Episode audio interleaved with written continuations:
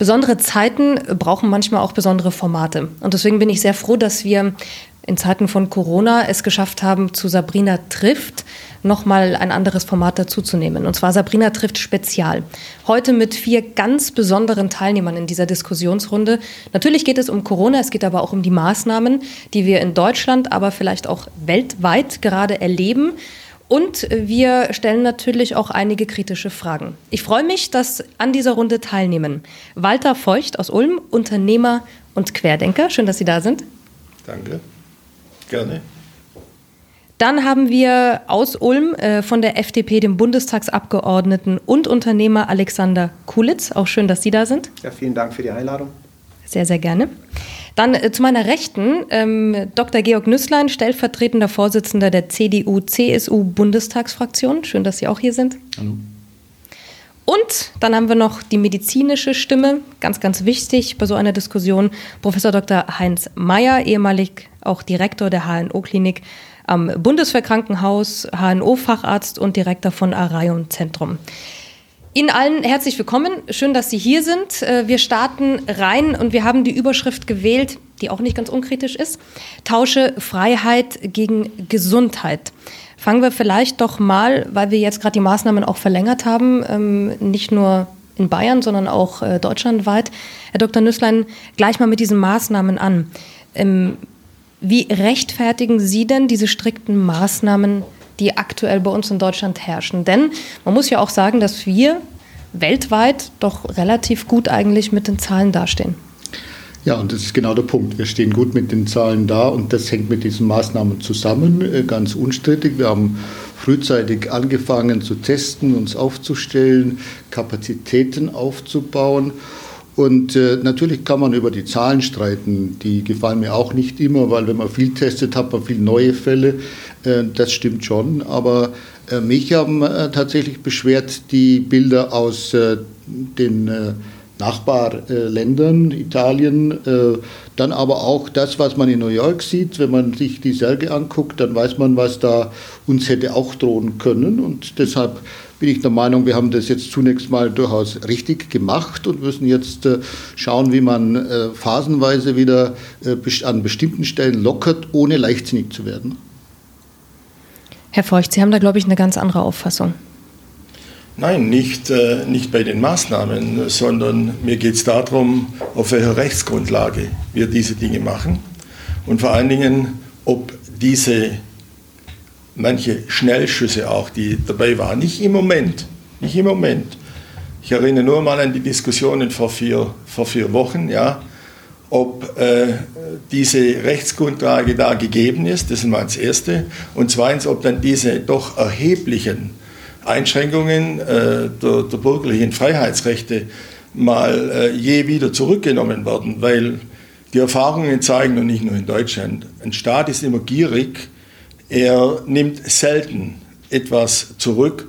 Und äh, wenn ich sehe, wie zum Beispiel im Schnellschuss das Infektionsgesetz an einem Tag geändert wurde, ich nichts vom Parlament gehört habe, dass der souverän eigentlich ist, ja, dann frage ich mich schon manchmal, wofür das hin? Herr Kulitz, aus der politischen Sicht und aus der Opposition natürlich heraus auch, Ihre Meinung dazu? Ja, dann fange ich als Oppositioneller gleich mal damit an und sage, auch die Regierungsparteien haben hier ein Riesenproblem. Wir arbeiten natürlich auf einer Datenbasis, die noch weit nicht ausreichend ist, um all diese gravierenden Maßnahmen, die wir ergriffen haben, beispielsweise auch die Grundrechtseingriffe tatsächlich zu rechtfertigen. Und wir müssen es tun, weil wir nicht wissen, was kann passieren. Wir, wir, wir arbeiten ja alle nur mit Eventualitäten und das ist natürlich ein Riesenproblem. Trotzdem sehe ich das schon sehr kritisch, was mit diesen Maßnahmen, auch mit den Lockerungen teilweise, was da gerade im Gange ist, weil für mich ist da schon eine große Portion politischer Aktionismus auch dabei. Und ich glaube, den müssen wir rausnehmen. Ich nehme jetzt nur ein Beispiel. Wenn wir jetzt äh, über die Lockerungen gestern geredet haben und sagen, naja gut, ähm, Läden mit 800 Quadratmeter, was ist denn das für ein Blödsinn? Das heißt jetzt also, sprich in einer Shopping Mall, wo ich viele kleine Läden nebeneinander habe, dürfen zwar die kleinen Läden aufhaben, aber größere in der Innenstadt, die vielleicht die 800 Quadratmeter gerade überschritten haben, nicht. Reine Willkür. Und ich glaube, bei solchen Dingen, da müssen wir schon auch aufpassen. Wir müssen lernen, politisch mit mehr Maß und Verstand an solche Maßnahmen zu gehen. Und je mehr wir lernen, auch wenn es vielleicht notwendig war zu Anfang, wo wir gar nichts wussten, wirklich ganz radikal mal zu sagen, okay, Vorsicht geht vor, also wir müssen jetzt Vorsichtsmaßnahmen ergreifen.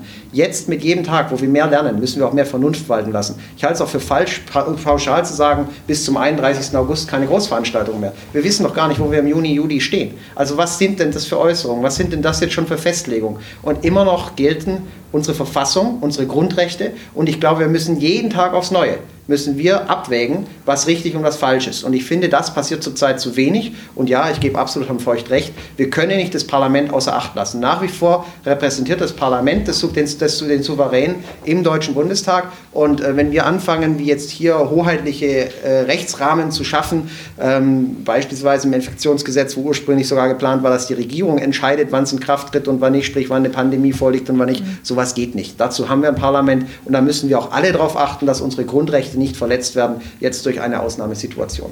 Lassen Sie uns doch den Mediziner in die Runde holen. Ähm, einfach auch mit der Frage an Sie, ähm, Herr Professor Mayer. Haben wir denn zu wenig Angst, wenn man das hört? Sind die Maßnahmen vielleicht doch gerechtfertigt, weil wir eben gar nicht wissen, was da kommt und dann lieber radikal jetzt als zu locker? Ich würde es mal so sagen, die Maßnahmen, die getroffen wurden, initial in einer Art äh, wirklich spontanen, schnellen Reaktion, zunächst durch Herrn äh, Ministerpräsident Söder, äh, die waren unter dem Aspekt, schnell zu einer Lösung zu kommen gegen einen unbekannten Feind, irgendwo zu rechtfertigen. Im Nachhinein wird man natürlich das, was kurz gesagt wurde, das muss man hinterfragen, was die Rechtmäßigkeit dieser Maßnahmen anbetrifft. Immerhin sind diese Maßnahmen in dieser Form auch schon in dem Pandemieplan, der 2012 besprochen wurde, so enthalten. Ob wir zu viel Angst haben vor Corona, ist schwer zu sagen. Äh, wir kennen, wir wissen über dieses Virus bislang nun wirklich noch nicht so viel. Ähm, wir, wenn wir jetzt mal schauen, wie die Sterblichkeit in Corona ist, da gibt es sehr unterschiedliche Meinungen dazu. Da haben wir auf der einen Seite die WHO, die sagt 3,5 Prozent. Dann haben wir Johns Hopkins, die sagen 2,2 Prozent. Und dann haben wir als extrem auf der anderen Seite Herrn Püschel aus Hamburg, der sagt 0,37 Prozent. Ja, schwierig. Problem ist, wir haben keine vernünftigen Daten, um das zu berechnen. Wer, wie viele Infizierte haben wir denn letztendlich in Deutschland? Wir wissen nicht, wie viele Leute an Corona oder mit Corona sterben. Das ist ja ein Unterschied. Äh, viele dieser Todesfälle sind nicht letztendlich durch Corona bedingt, sondern durch die Begleiterkrankung der betreffenden Personen. Also auf so einer Datenbasis äh, mehr oder weniger ein Angstszenario aufzuziehen, wäre verkehrt. Ich finde, unser Hauptproblem ist momentan, das sind die vielen widersprüchlichen Meinungen in Talkshows, ja, wo äh, die Bevölkerung verunsichert wird. Und ich würde es nicht als Angst, sondern eher als Verunsicherung bezeichnen. Ganz kurz gehen wir doch mal auf diesen Pandemieplan ein, von dem wir immer wieder hören, ähm, Herr Dr. Nüsslein. Vielleicht auch ganz wichtig, es gab den ja anscheinend. Es gab ja schon auch die Forderung vor einigen Jahren, dass man gesagt hat, wenn so eine Pandemie kommt, die anscheinend ja auch möglich immer war in mehreren Szenarien, dann brauchen wir das, das und das. Passiert es allerdings sehr wenig. Das stimmt nicht, da muss ich Ihnen widersprechen. Wir haben alle zwei Jahre eine Katastrophenübung äh, bundesweit, Lükex heißt das Ding. Äh, da wird tatsächlich auch der Pandemiefall geübt. Das heißt, es ist nichts etwas, was uns unvorbereitet trifft. Darum funktionieren etliche Dinge an der Stelle auch, äh, andere nicht, weil die Realität immer ein bisschen anders ist als äh, die Theorie. Das muss man einfach so sehen. Und ganz unvorbereitet war das nicht. Und ich, äh, um auf das einzugehen, was der Kollege Kulitz da vorhin gesagt hat, die Tatsache, den Punkt, den er angesprochen hat, dass nämlich wir geändert haben im Verfahren, dass der Deutsche Bundestag über die Beendigung des Pandemiefalls entscheidet, zeigt doch, dass das Parlament beteiligt war. Also ich nehme für mich in äh, Anspruch, ich habe als stellvertretender Fraktionsvorsitzender jede Zeile äh, von äh, diesen Gesetzen mitverhandelt. Äh, das Parlament war mit beteiligt. Es ist keine reine Regierungssache gewesen, dass man das aus Oppositionssicht immer ein bisschen anders sieht, weil Opposition, um einen renommierten Kollegen zu zitieren, äh, Opposition immer Mist ist, ist klar. Aber so ist es nun auch nicht, dass wir an der Stelle da nicht äh, auch auch mitgemacht haben. Aber nochmal, die Realität ist anders. Äh, die Beschaffungssituation zum Beispiel ist äh, dramatisch. Aber das war doch zum Beispiel eine Forderung in diesem Pandemieplan, ja, dass man gesagt gut. hat, wir brauchen Schutzausrüstung, Masken etc., oder? Die Beschaffungssituation ist ein Problem. Äh, da holt uns ein, dass wir zugelassen haben, dass sich solche Dinge in Asien konzentrieren und die werden uns noch an ein paar Stellen ganz schön vorführen, nach allem, was ich da höre momentan. Das sind feucht ganz kurz noch mit rein. Also, Herr Dr. Nüsslein, Das war jetzt die typische Antwort des Politikers. Das machen Sie ganz gut. Aber wenn ich einen Pandemieplan habe, ja, dann steht in dem Pandemieplan, und den, ich habe ihn auch gelesen, der ist 30 Seiten lang, da steht auch drinnen, dass man Masken, Schutzkleidung etc. braucht. Und wenn diese Katastrophenschutzübungen geklappt hätten, dann frage ich mich, warum wir eigentlich keine Schutzkleidung und keine Masken haben, weil wenn eine Pandemie kommt, ja, dann ist Masken vielleicht äh, eine Grundausstattung und Schutzkleidung. Und da möchte ich noch mal was zu dem Ganzen sagen. Wenn ich den Gesundheitsminister noch vor vier Wochen gehört habe und das RKI Masken brauchen wir nicht, Masken helfen nicht, Wieler habt es abgelehnt und jetzt soll Maskenpflicht kommen. Ich habe gerade eine aufgehabt.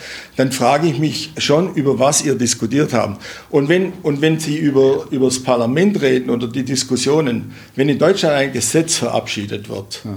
Dann dauert es Monate, bis das durchgeht. Das ist auch richtig so. Für und wieder wird diskutiert infektionsgeschützt, die Modifizierung ist an einem Tag durchgegangen. Dann ja. hätten wir Monate warten sollen, Ihrer Meinung nach, oder was? Ja, aber Sie können doch nicht einem, Sie können doch nicht einem, einem, einem äh, äh Gesundheitsminister das absolute äh, nein, Hoheitsrecht einer. Ja, das hat ich er aber. Ihn, nein, das stimmt nicht. Ich habe äh, ja, ihn gerade beschrieben, wie ich an diesem Gesetz beteiligt war, als einfacher Parlamentarier, wenn Sie so wollen. Und äh, wie sehr wohl das Parlament an diesem Verfahren mitgewirkt hat, jetzt zu sagen, das sei einseitig Regierungshandel gewesen, ist falsch. Und der Kollege Kulitz hat ja auf einen entscheidenden Punkt hingewiesen. Ganz kurz mal, wir reden ja auch gerade über Masken und äh, Schutzkleidung. Sie hatten gerade die Hand gehoben, als wir über diesen Pandemieplan gesprochen haben. Ja, äh, einfach nur noch mal eine Frage an Sie.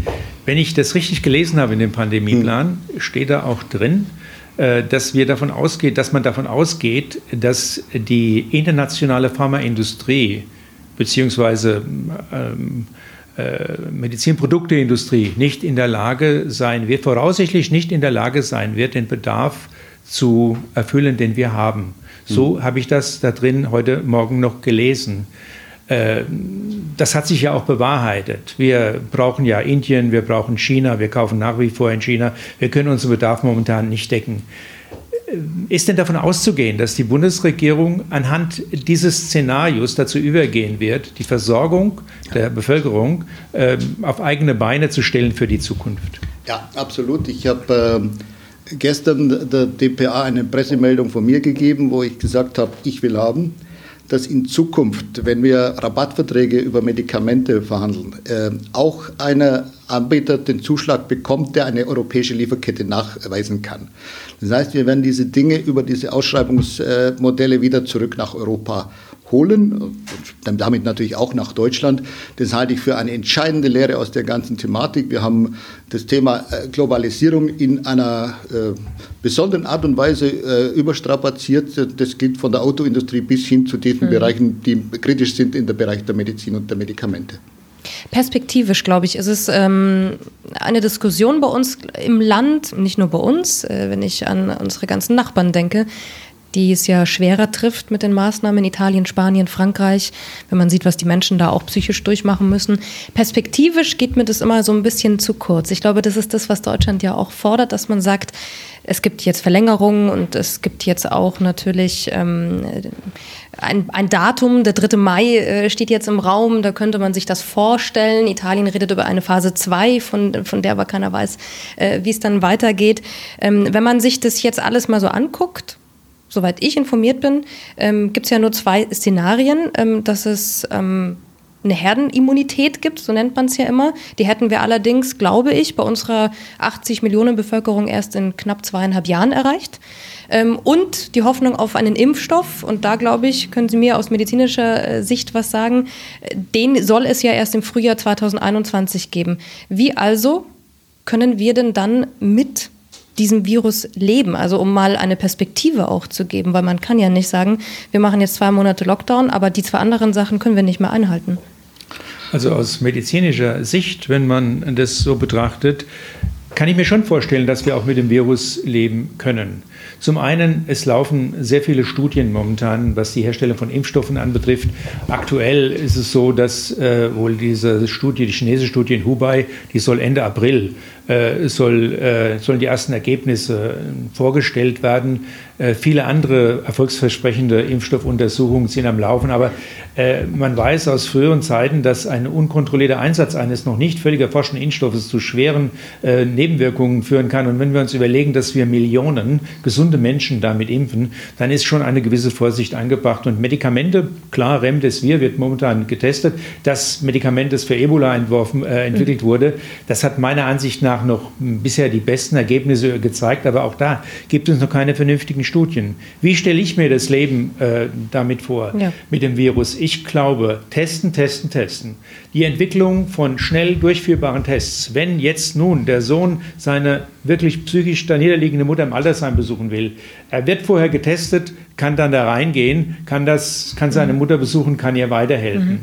Dann äh, bin ich der Meinung, äh, die App, die äh, letztendlich jetzt aktuell auf den Markt kommt. Ich bin gegen Tracking, ich bin gegen GPS-Apps, die persönliche Daten nachvollziehbar direkt erfasst. Aber diese mit dem schwer aussprechenden Namen Pan-European Privacy Preserving Proximity Trace, ja, die hier über Bluetooth funktioniert im mhm. Abstand von zwei Meter, Kontakte erfasst, aber anonym, ja, und die dann 21 Tage speichert, ja, sodass nachvollziehbar ist, wer wo wann Kontakt hatte und die auch länderübergreifend in Europa einsetzbar ist. An der arbeiten momentan 130 Wissenschaftler aus renommierten Instituten. Damit wäre ein echter Fortschritt zu erzielen und das in Kombination Testen, App, ja, und die Bevölkerung mit ins Boot holen. Nicht durch Verbote. Ja und nicht durch Sanktionen. Herr Laschet war ja sofort dabei, der hat als erstes einen Kalender gehabt, wenn man alles bestrafen kann, der aber sehr inkonsequent letztendlich durchgesetzt wurde. Ne? Mhm. Nicht durch Sanktionen, sondern durch die Bereitschaft mitzuarbeiten. Das ist eigentlich wahrscheinlich ein Erfolgsmodell aus Schweden, weil die Leute wahrscheinlich dort besser kooperieren. Dann haben wir eine Chance, dann haben wir eine Chance, mit dem Virus zu leben, bis wir dann einen Impfstoff haben.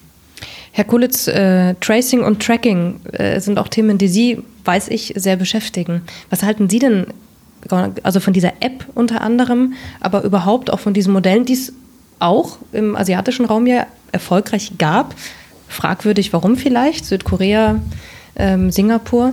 Ähm, Wäre wär das eine Lösung für Sie? Wäre das eine Maßnahme, äh, wo Sie sagen könnten, damit könnten wir auch mit dem Virus gut leben? Also absolut muss man angucken, was machen andere. Es ist einfach, wir müssen das Rad nicht immer allein selber finden. Und wir haben hier einfach konträre Modelle. Wir haben, es wurde angesprochen, Schweden, die sehr viel auf Freiwilligkeit setzen, bisher erfolgreich damit laufen. Ob dieses Experiment auf Dauer erfolgreich bleibt, ich wünsche es den Schweden, ich hoffe es sehr, weil das Ganze im liberalen Geist natürlich gemacht worden ist. Es gibt aber auch die anderen Beispiele, die auch sehr gut damit leben, allerdings im kompletten Überwachungsstaat. Da kann man China als wunderbares Beispiel nehmen. Das trifft aber auch für Südkorea zu, das trifft für Singapur zu, das trifft für Taiwan zu.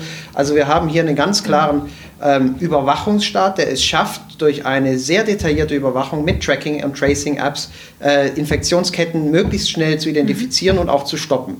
Das funktioniert allerdings nicht nur, weil man eine App hat. Die App alleine kann die Infektionsketten nicht stoppen, sondern weil ich auch unglaubliche Testkapazitäten aufgebaut habe. Mhm. Und ich glaube, wir in Deutschland, gerade als, als Liberale, die wir natürlich den Datenschutz sehr hoch halten wollen, mhm. müssen hier Wege finden.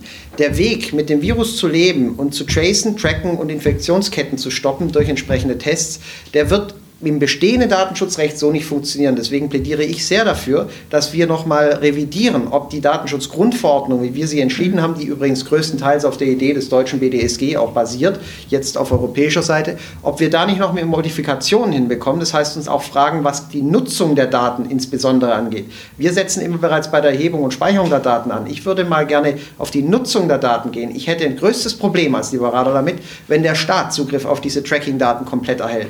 Aber wenn wir eine Institution haben, wo klar ist, die hat nur rein die Pandemiebekämpfung zur, zum Ziel. Ich rede nicht vom RKI, die sind medizinisch, aber es gibt sicherlich eine andere Möglichkeit, die man da ähm, aufbauen könnte, wo wir sagen, diese Daten, die nur zu dem einen Zweck genutzt werden, die dürfen für diesen Fall erhoben werden, um nachher genau sagen zu können, hier haben wir eine Infektionskette, die ist entstanden. Wir müssen schnellstmöglich auch die Betroffenen informieren. In China läuft es mit diesem grün, gelb, rot. Das heißt, ich mhm. habe auf WeChat, kriege sehr schnell angezeigt, bin ich äh, gelb, weil ich in den letzten vier Stunden irgendwo war, in einem Raum, wo gleichzeitig jemand war, der rot war. Dann werde ich automatisch auf gelb springen. Habe dann eine gewisse Zeit. Wenn ich getestet worden bin, kann ich entweder grün werden oder ich habe eine Quarantänephase. Danach bin ich wieder grün. Wenn ich grün bin, kann ich gewisse äh, Dinge nutzen oder auch nicht. Das würde ich in Deutschland nicht nicht wollen, weil das ist Überwachungsstaat per se, wenn der Staat die dort Datenhoheit hat.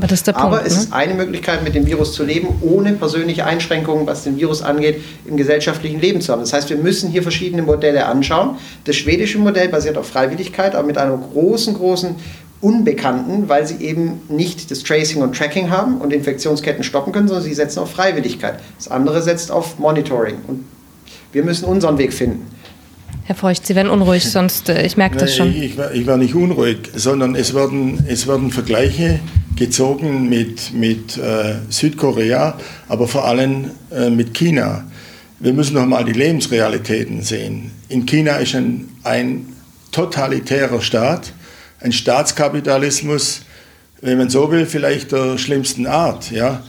Und unsere Lebensrealität, wie wir gewohnt sind zu leben in, in Freiheit und Selbstbestimmung, ja, hat doch mit, mit dem Vergleich ja, mit China oder auch Südkorea wenig zu tun. Ich bin absolut äh, beim Professor Mayer oder auch beim, beim Dr. Nüsslein, dass das Tracking helfen kann.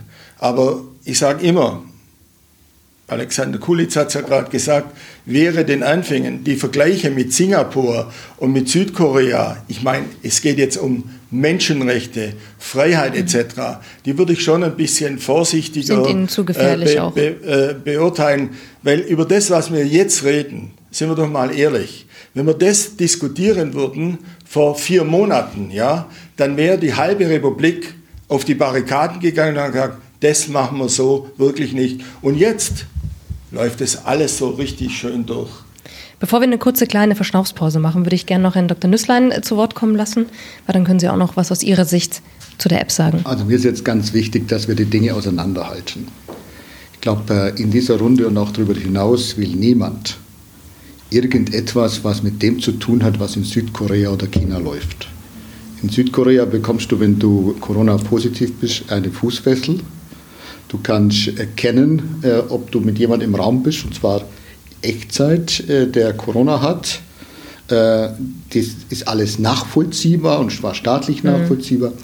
Was soll unsere App können? Das ist was anderes. Unsere App soll im Grunde dann, wenn man selber positiv getestet ist, ja, nachvollziehen, rückwirkend nachvollziehen können, mit wem hat man engen Kontakt, Kontakt gehabt und wie kann man die darauf hinweisen, dass sie mit jemandem in Kontakt waren, der äh, Covid-19 hat und mhm. die können dann, und das sind die Testkapazitäten das Entscheidende, dann sich testen lassen, mhm. um zu schauen, ob es dabei eine Ansteckung gab. Also das ist etwas Aber Dr. Nüsslein, was, freiwillig und das halte ich das wollte ganz, ich gerade ganz, fragen. Ist was ist denn, wenn, wenn die Leute das nicht machen? Auf freiwilliger Basis äh, anfangen. Äh, man muss bei dieser ganzen Thematik hier immer ein bisschen die Themen auf Sicht sehen und gucken, wie entwickelt sich denn das alles. Also was wir hier auch bisher richtig gehört haben, ist ein hohes Maß an Unsicherheit der Daten und da muss man der Politik auch äh, zubilligen, dass sie dann nach Vorsichtsprinzip verfährt. Und deshalb glaube ich, dass dieser eine Schritt ganz richtig ist. Übrigens ist das auch etwas, was wir wegen des Parlaments, übrigens auch in Zusammenarbeit mit der Opposition, aus diesem ersten Entwurf rausgenommen haben und gesagt haben, lass uns die Grundlage für diese App in einem separaten Gesetz, der Deutsche Bundestag arbeitet ja weiter, in einem separaten Gesetz regeln. Das zeigt auch meine These, der Deutsche Bundestag ist voll im Geschäft. Das zeigt aber auch, dass da noch was kommt. Ja. Mhm. Darüber reden wir gleich. Wir machen eine ganz kleine Verschnaufspause. Wir können auch da gleich wieder in dieses Thema reingehen, wenn Sie möchten. Lassen Sie uns ganz kurz was trinken, frische Luft holen und äh, es gibt noch einige Fragen, die es äh, zu beantworten gibt, hoffentlich. Dankeschön. Wir kommen zurück. Wir sind mittendrin in einem Sabrina trifft Spezial heute. Und äh, natürlich geht es in diesen speziellen Zeiten um Corona. Ich habe mir dazu aber vier tolle Teilnehmer für eine ganz großartige Diskussionsrunde eingeladen und ich bin sehr dankbar und froh, dass die auch alle hier sind und sich die Zeit genommen haben. Bei mir im Studio sind Walter Feucht, Unternehmer und Querdenker, darf ich ihn gerne so bezeichnen? Herr Feucht, ist das in Ordnung für Sie? Absolut. Alexander Kulitz von der FDP, von der FDP, Bundestagsabgeordneter äh, und Unternehmer. Auch schön, dass Sie da sind. Dann äh, Dr. Georg Nüsslein, stellvertretender Vorsitzender der CDU-CSU-Bundestagsfraktion. Schön, dass Sie auch hier sind. Und unser medizinischer Anteil an dieser Runde, Gott sei Dank, Professor Dr. Heinz Meyer, HNO-Facharzt und unter anderem auch Direktor von dem Arion-Zentrum. Schön, dass Sie da sind. Wir haben aufgehört kurz vor der Pause mit dem Thema App. Dr. Nüsslein war als letztes dran und äh, Herr Dr., ähm, Herr Professor Dr. Heinz Mayer wollte dazu noch unbedingt etwas loswerden. Vielleicht möchten Sie es noch kurz sagen, bevor wir ins nächste Thema reingehen. Ganz kurz nur, die App, die ich angesprochen hatte, ja. äh, die entspricht schon in wirklich weiten Bereichen dem, äh, was allgemein an Datensicherheit gefordert wird. Und ich glaube, da sind wir auf einem sehr, sehr guten Weg. Mhm. Das wird ja momentan geprüft von äh, verschiedenen Datenschutzeinrichtungen. Mhm. Sogar der Computer Chaos Club äh, ist dabei, um zu gucken, ob diese App wirklich sicher ist. Und wenn das so wäre, wäre es meiner Ansicht nach ein wichtiger Bestandteil der Maßnahmen, die uns mit dem Virus leben lassen können. Bleiben wir gleich bei Ihnen. Viele Menschen fragen sich bei uns im Land, ähm, zu Recht sicherlich auch, weil man ja jeden Tag jetzt diese Zahlen liest, warum steht Deutschland eigentlich so gut da? Oder ist das Augenauswischerei und uns erwartet wirklich noch die große Welle, äh, auf die wir aber im Moment schon fast die zweite Woche warten? Naja, äh, ich hoffe, sie kommt nicht in dem Maße, wie wir das befürchtet hatten. Warum steht Deutschland noch so gut da? Also ich glaube, da gibt es mehrere Gründe. Ein wichtiger Grund ist, dass wir in Deutschland immer noch ein exzellentes Gesundheitssystem haben. Äh, wir haben ja die Situation gehabt, dass äh, aus bestimmten politischen Kreisen immer wieder das Argument kam, diese Bettenberge, das brauchen wir alles nicht und so weiter und so fort. Jetzt sind wir eigentlich ganz froh, dass wir auch diese kleinen Krankenhäuser und die Beatmungsplätze, die vielen, die wir haben, dass wir die haben. Ja? Das ist ein wesentlicher Aspekt. Zum anderen ähm, sorgen wir für unsere Bürger. Wir haben ähm, eine Krankenversicherung für alle. Das äh, ist etwas, worum uns die Amerikaner wahrscheinlich heutzutage beneiden. Der Staat äh, sorgt äh, letztendlich auch dafür, dass Gesundheitsprogramme wie Impfprogramme und ähnliches durchgeführt werden. Äh, wir haben ein sehr gutes Sozialsystem. Die Menschen in Deutschland haben genug zu essen und zu trinken. Die sind sehr gut ernährt. Das ist auch schon mal eine wichtige Voraussetzung. Das kann man äh, in den Slums von New York nicht von jedem behaupten, ohne dass ich jetzt so sehr auf die Amerikaner da abzielen will. Aber Italien wir haben, ein, wir haben ein super System diesbezüglich. Mhm. Ja. Und letztendlich muss man äh, auch sagen, wir haben vielleicht noch gerade rechtzeitig äh, reagiert um diese Welle etwas zu nivellieren und abzubremsen. Also insofern eine, eine Situation, wo man sagen muss, ne, das alles könnte erklären, weshalb wir noch so mhm. gut dastehen und vielleicht auch in der Zukunft weiter so dastehen werden. Dr. Nüsslein, meine Frage, weil Sie ja eben äh, CDU, CSU natürlich äh, auch in unserer Runde hier ähm, darstellen. Was passiert denn, wenn eine zweite oder dritte Welle auf uns zukommt? Gibt es dann wieder diese Maßnahmen? Gibt es dann wieder Kontaktbeschränkungen oder Ausgangsbeschränkungen? Ähm, was, was gibt es da für Pläne jetzt schon? Weil wir müssen ja vielleicht im Herbst mit einer zweiten, dritten Welle rechnen. Wir wissen es ja nicht. Also zunächst mal bin ich sehr froh, dass gerade der Professor Mayer äh, unser Gesundheitssystem so gepriesen und beschrieben hat, weil ich das ganz genauso sehe. Wenn ich es als Politiker gemacht hätte, hätte man gesagt, ja, der muss das so formulieren. Also darüber bin ich froh. Zweitens, äh, Jetzt zu spekulieren, wie diese ganze Sache weitergeht, äh, ist schwierig. Wir tun uns in dieser ersten Phase, die nach oben, nach unten gehen kann, wir wissen es noch nicht äh, genau, äh, extrem schwer, schwer. Wir haben ein hohes Maß an Unsicherheiten und jetzt darüber nachzudenken, wie geht es weiter, wenn das schlimmer wird. Natürlich wird es dann Maßnahmen geben, man muss sich dann überlegen, wie geht man damit um, das ist äh, Fakt, aber ich glaube, es geht jetzt darum, äh, diese erste Phase so zu bewältigen. Wir sind da auf einem durchaus sinnvollen und guten Weg. Wir sind früh in die Maßnahmen reingegangen und wir müssen jetzt auch perspektivisch den Leuten sagen, wie man aus dieser ganzen Thematik wieder herauskommen, denn ich weiß äh, aus langer politischer Erfahrung, wie schnell dann eine solche Stimmung auch wieder in die andere Richtung kippt. Das Schlimme an der ganzen Sache ist, oder das Gute, je nachdem, wie Sie es sehen wollen, ist ja, greifen die Maßnahmen. Dann sind viele da, die plötzlich sagen, naja, ist ja nichts gewesen, äh, war ja nichts, warum haben die das gemacht? Also äh, ich beharre darauf, dass äh, das, was wir momentan erleben, dass es nämlich nicht so schlimm kommt, wie befürchtet, damit zusammenhängt, dass wir erstens früh eingegriffen haben und zweitens unser Gesundheitswesen so gut ist, wie es der Professor Mayer gerade beschrieben hat. Bevor Herr Feucht reinkommt in die Diskussion, nur von mir noch der Hinweis, wir haben vorhin über einen Pandemieplan gesprochen und wir haben vorhin darüber gesprochen, dass Sie ja weiterhin alles planen. Jetzt sagen Sie gerade, warum sollen wir uns oder wir planen nicht, was Nein. da Schlimmes kommt. Das ist ja eigentlich das, was wir jetzt erwarten würden, oder? Dass Sie jetzt auch äh, an die zweite, dritte Welle denken. Es gibt Szenarien, ja, aber was hat denn das jetzt für einen Sinn, wenn wir hier jetzt miteinander über eine Perspektive für die Bürger, wenn, wenn, wenn es um die Maßnahmen geht. Wenn es äh, viel schlimmer kommt als erwartet. Ich gehe von dem aus, was wir momentan sehen. Das, was wir momentan sehen, heißt, die Maßnahmen wirken, das Gesundheitssystem funktioniert.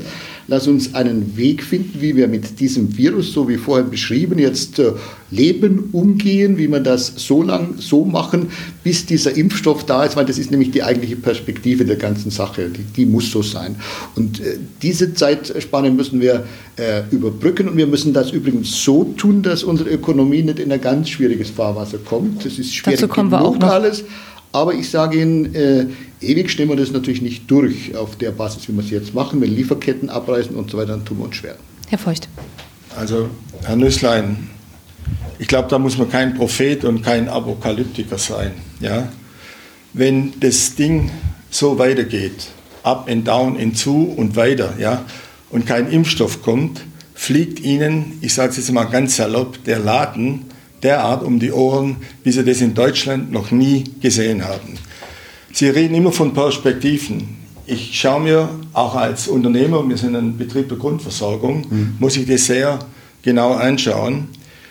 Äh, ich sehe die Perspektive, die, die, die, die klar ist, wie man das mal sagt, wir, wir müssen da rauskommen, ja, das ist alles prima.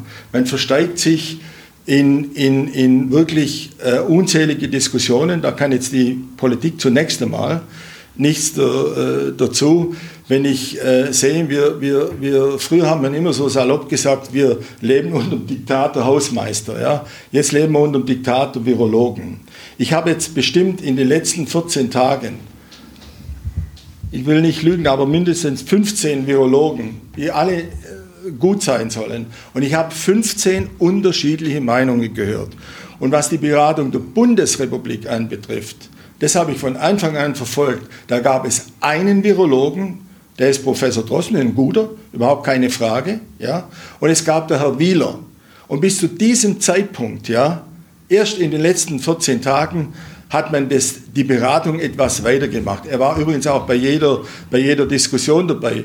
Und wenn wir ich rede jetzt hier sind wir ja in, in, in Baden-Württemberg, der Ministerpräsident, der hat vor jetzt fünf Tagen in einem Interview in der Südwestpresse gesagt, dass er jetzt eigentlich erst sicher ist, weil er einen Beraterstab hat, also aus kompetenten Wirtschaft, Medizin etc.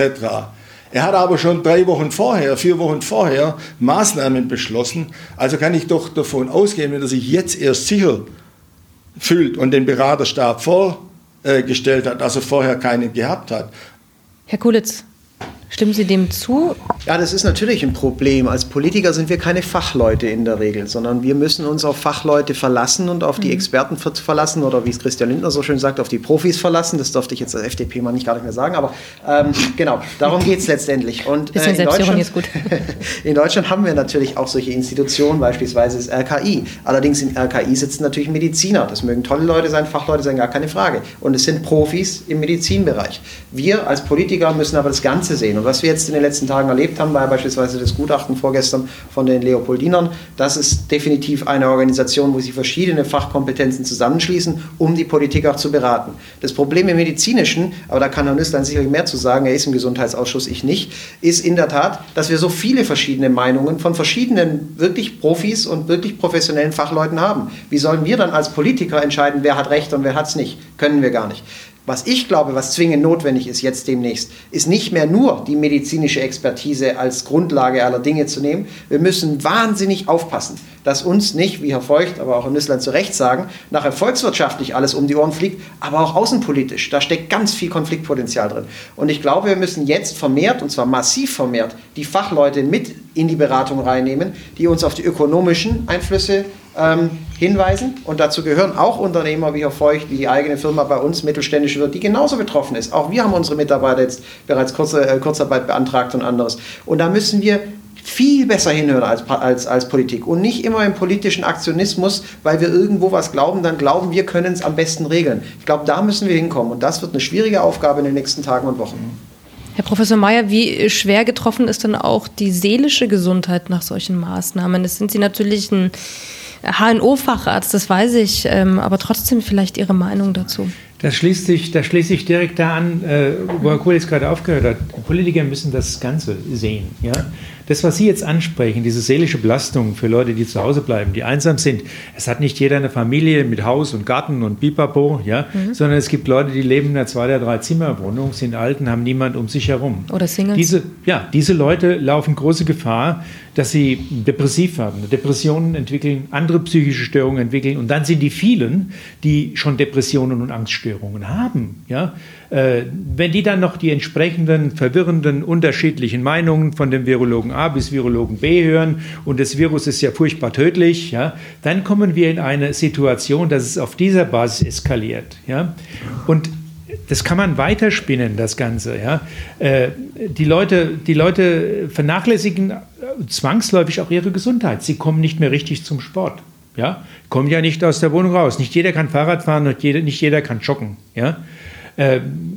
man müsste jetzt wirklich auch mal schauen, dass Outdoor-Sportmöglichkeiten mit Augenmaß wieder geöffnet werden. Ich habe bis heute nicht verstanden, weshalb Tennis und Golf, wo man wirklich überhaupt keinen Kontakt hat, weshalb das bislang verboten bleibt und dass man nicht schaut, dass man ein Ventil aufmacht für die Menschen, dass sie ein bisschen mal eine andere Perspektive haben. Ein weiterer Punkt ist, die Leute gehen nicht mehr zur Vorsorgeuntersuchung. Gerade die Risikogruppen, die sagen, um Gottes Willen, gehe ich in die Praxis, da könnte ich mich ja anstecken mit dem tödlichen Virus. Ja?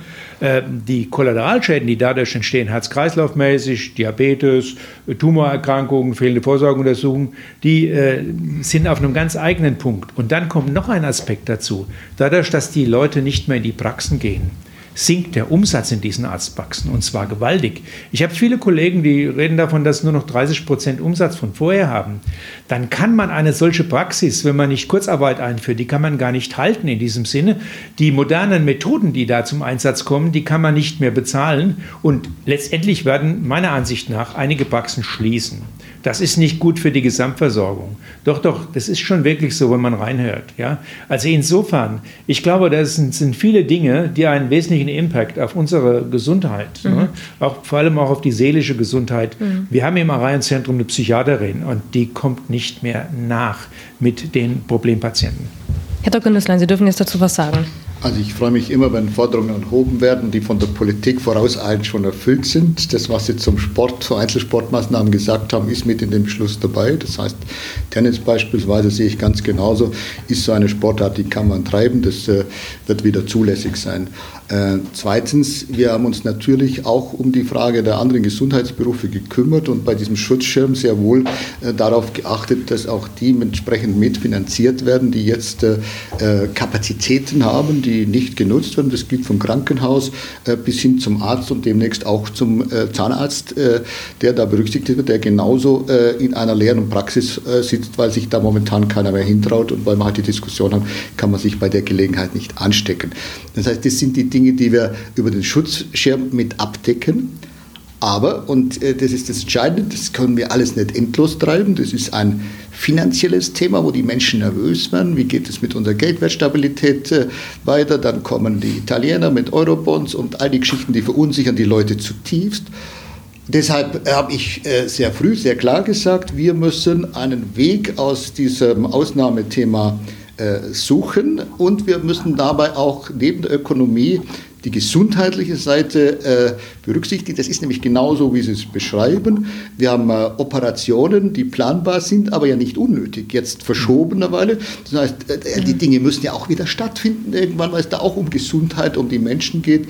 Das mit den Depressionen teile ich auch äh, viele andere Dinge. Äh, soll keiner glauben, dass das, was ökonomisch bei dem einen oder anderen als Unternehmer oder Arbeitnehmer passiert, dass sich das nicht auch gesundheitlich niederschlägt. Äh, das darf man nicht unterschätzen und deshalb ist es ganz klar, dass ich mich freue darüber, dass wir gestern eine Perspektive beschlossen haben und sagen, jetzt fangen wir mal so an und dann kommen die nächsten Schritte ab dem 4. Mai. Eventuell. Wenn die Zahlen stabil bleiben. Ne? Also das eventuell müssen also wir ja schon mit ich meine, reinnehmen. Dass ne? man natürlich in der Situation einer hohen Unsicherheit nicht sagen kann, das machen wir so, egal was passiert, wäre ja auch falsch, weil man sonst die Leute in die Richtung manövriert, die sagen, es ist ja alles egal, es passiert ja eh nichts. Wir mhm. müssen ein bisschen aufpassen, dass die Leute das dann auch nach wie vor noch ernst nehmen. Herr Feucht, Sie also, wollten noch was sagen. Wir, ja, wir, müssen nur ein bisschen auf die ja, Zeit Bevor wir in den, in den äh, äh, ökonomischen Aspekt irgendwo gehen. Ich gehöre ja zu der Generation jetzt zur 70-Jährigen. Es gab in einer Partei, die das C vorne dran hat, Diskussionen und die gab es, ja. Alte wegsperren, systemrelevant etc. So, sogar die Kanzlerin hat sich vor drei Tagen das erste Mal gemeldet und hat gesagt, mit mir ist es nicht zu machen. Ich frage mich. Auf was beziehen Sie sich jetzt genau, Herr Feucht, nur damit wir jetzt auf den Punkt kommen? Auf alte Wegsperren? Auf alte Wegsperren. Auf alte Wegsperren. Also die Diskussion war da und Nein, das habe ich besondere sehr, Schutzmaßnahmen für besonders schutzbedürftiges Klientel nein, nein, nein, nein, finden können. Niemand hat gesagt, wir sperren Alte ein. Also da bitte ich jetzt auch also, ehrlich zu bleiben, weil äh, das, ich hätte sowas unter keinen Umständen mitgetragen und auch nicht mitdiskutiert. Also da muss ich ganz klar sagen, die Diskussion war einfach da von jungen CDU-Abgeordneten. Das ist so. Und ich habe mir dann ganz, ganz äh, lässig äh, so die Frage mal gestellt, es könnte doch sein, dass im Herbst, wie bei einer normalen Influenza, ein neuer Virus kommt. Und dieser Virus befällt die 20- und die 40-Jährigen mehr wie bei der spanischen Grippe und die Alten nicht sparen wir dann äh, 30 Millionen weg oder wie? Wie soll das eigentlich gehen? Aber Herr Dr. Nüsslein, dann kam gerade der Punkt, das passiert nicht. Ein Wegsperren Nein, ist so nicht angedacht nicht und geplant. Die Leute verunsichern, äh, wir sperren überhaupt niemand weg. Man macht sich Alles Gedanken, klar. wie man die, die besonderen Schutz brauchen, wirklich schützen kann in einer Übergangsphase, aber nicht indem man die einsperren. Also das ist ja nun Jetzt hätte ich trotzdem noch ein Thema, äh, das, ähm, das natürlich auch ein wichtiger Wirtschaftszweig ist, Gastronomie und Tourismus. Wir hängen in dieser globalisierten Welt, aber auch in Europa natürlich, ähm, viele Länder, so wie Italien, Spanien, auch sehr vom Tourismus ab.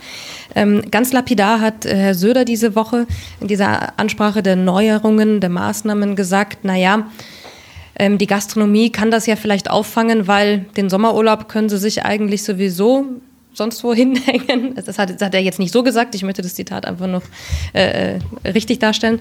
Aber er hat gesagt, naja, ein Sommerurlaub wird wahrscheinlich so nicht stattfinden. Das heißt, unsere Gastronomie wird es wahrscheinlich im Sommer wieder auffangen können und die Verluste wieder wettmachen können. Das ist schon eine sehr lapidare ähm, Aussage, wenn es um unsere Reisefreiheit geht wo wir auch nicht wissen, wann werden Grenzen gelockert, wann dürfen wir wieder reisen. Ein wichtiges Gut, das auch die Kanzlerin in ihrer ersten großen Ansprache ja noch betont hat, von dem wir leider nicht mehr so viel hören, Herr Dr. Nüsslein. Wie sieht es denn damit aus? Mit der Reisefreiheit, mit den Grenzen, auch innerhalb von Europa? Das ist ein extrem wichtiges Gut ist, darüber sind wir uns einig, und zwar nicht nur was äh, das Thema äh, Urlaubsreisen angeht, sondern insbesondere auch die Frage, äh, wie geht es wirtschaftlich an der Stelle weiter, weil mhm. auch da muss man sich in einem vereinten Europa und darüber hinaus sinnvoll bewegen können.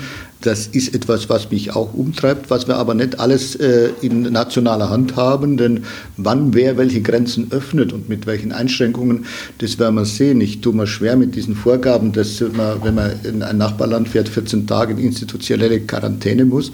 Das muss man über Tests lösen, das muss man irgendwie anders so bewältigen. Und ich tue mir auch schwer mit diesem aufkeimenden Nationalismus, sage ich ganz offen. Natürlich ist äh, momentan alles nationalstaatlich getrieben, da ist Brüssel in einem Defizit, das ärgert ärgert mich unglaublich, dass äh, von der Kommission da viel zu wenig kommt, außer dass sie uns noch ein paar Steine in den Weg legen. Bei der Gelegenheit kommt da zu wenig. Aber dass wir jetzt äh, zurückfallen in so nationalstaatliche äh, Ideen und sagen, naja, das Corona wird ja von denen in der Nachbarschaft zu uns geschleppt, äh, mhm. das ist auch eine falsche, äh, falsche Perspektive, die das Ganze in Frage stellt. Und deshalb glaube ich, dass nach der äh, Corona-Krise leider auch eine Europakrise kommt und mit der muss man intelligent umgehen können. Das ist ein besonders deutsches Anliegen, glaube ich.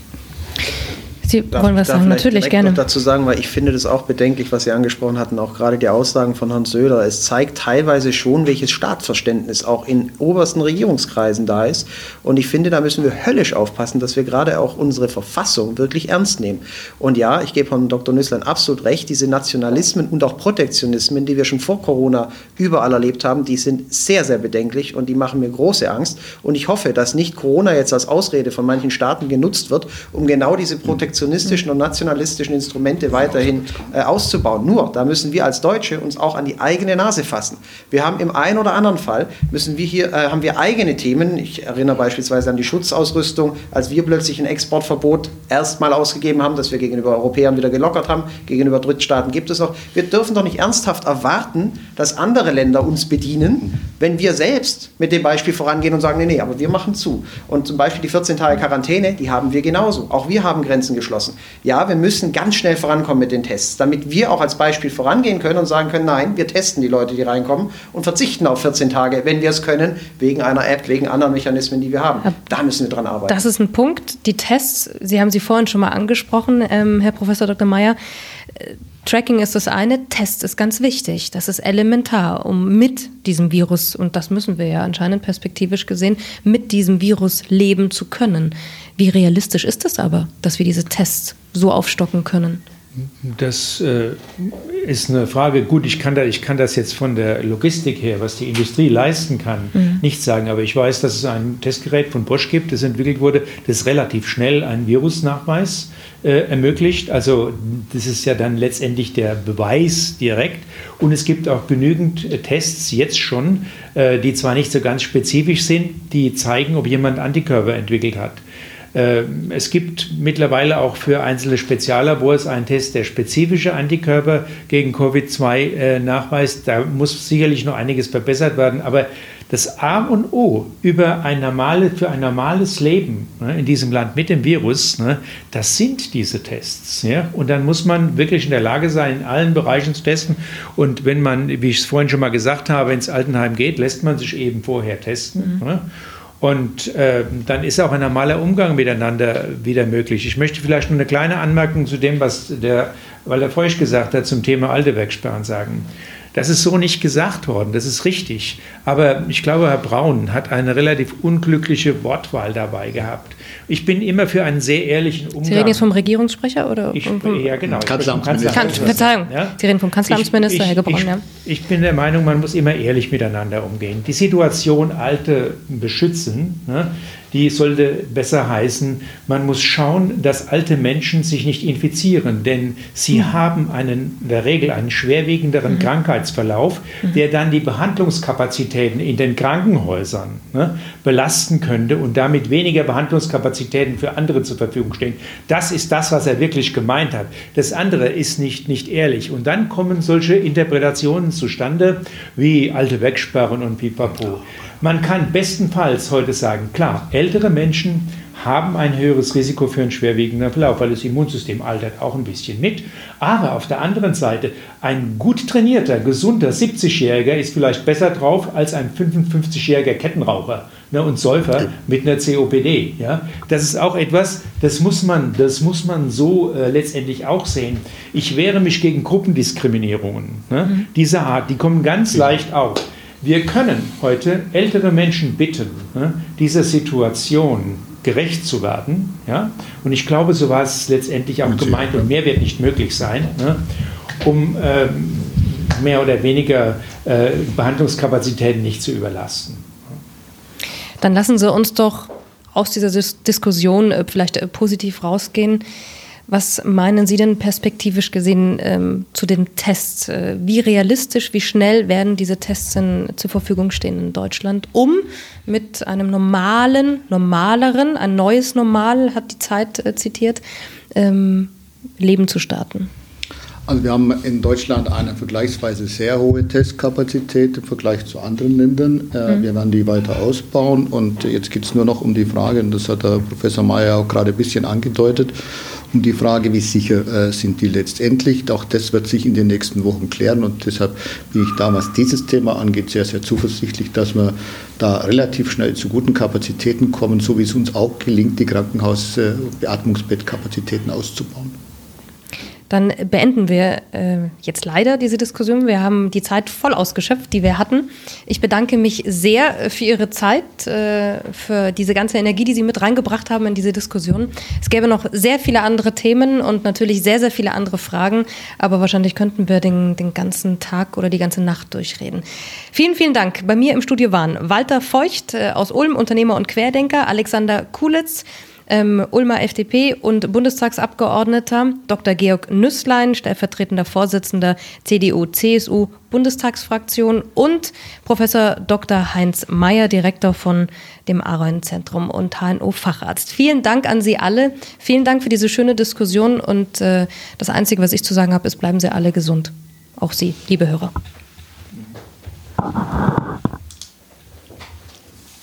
Danke. Alles super Diskussionsleitung. Schwierig, es ist so spannend.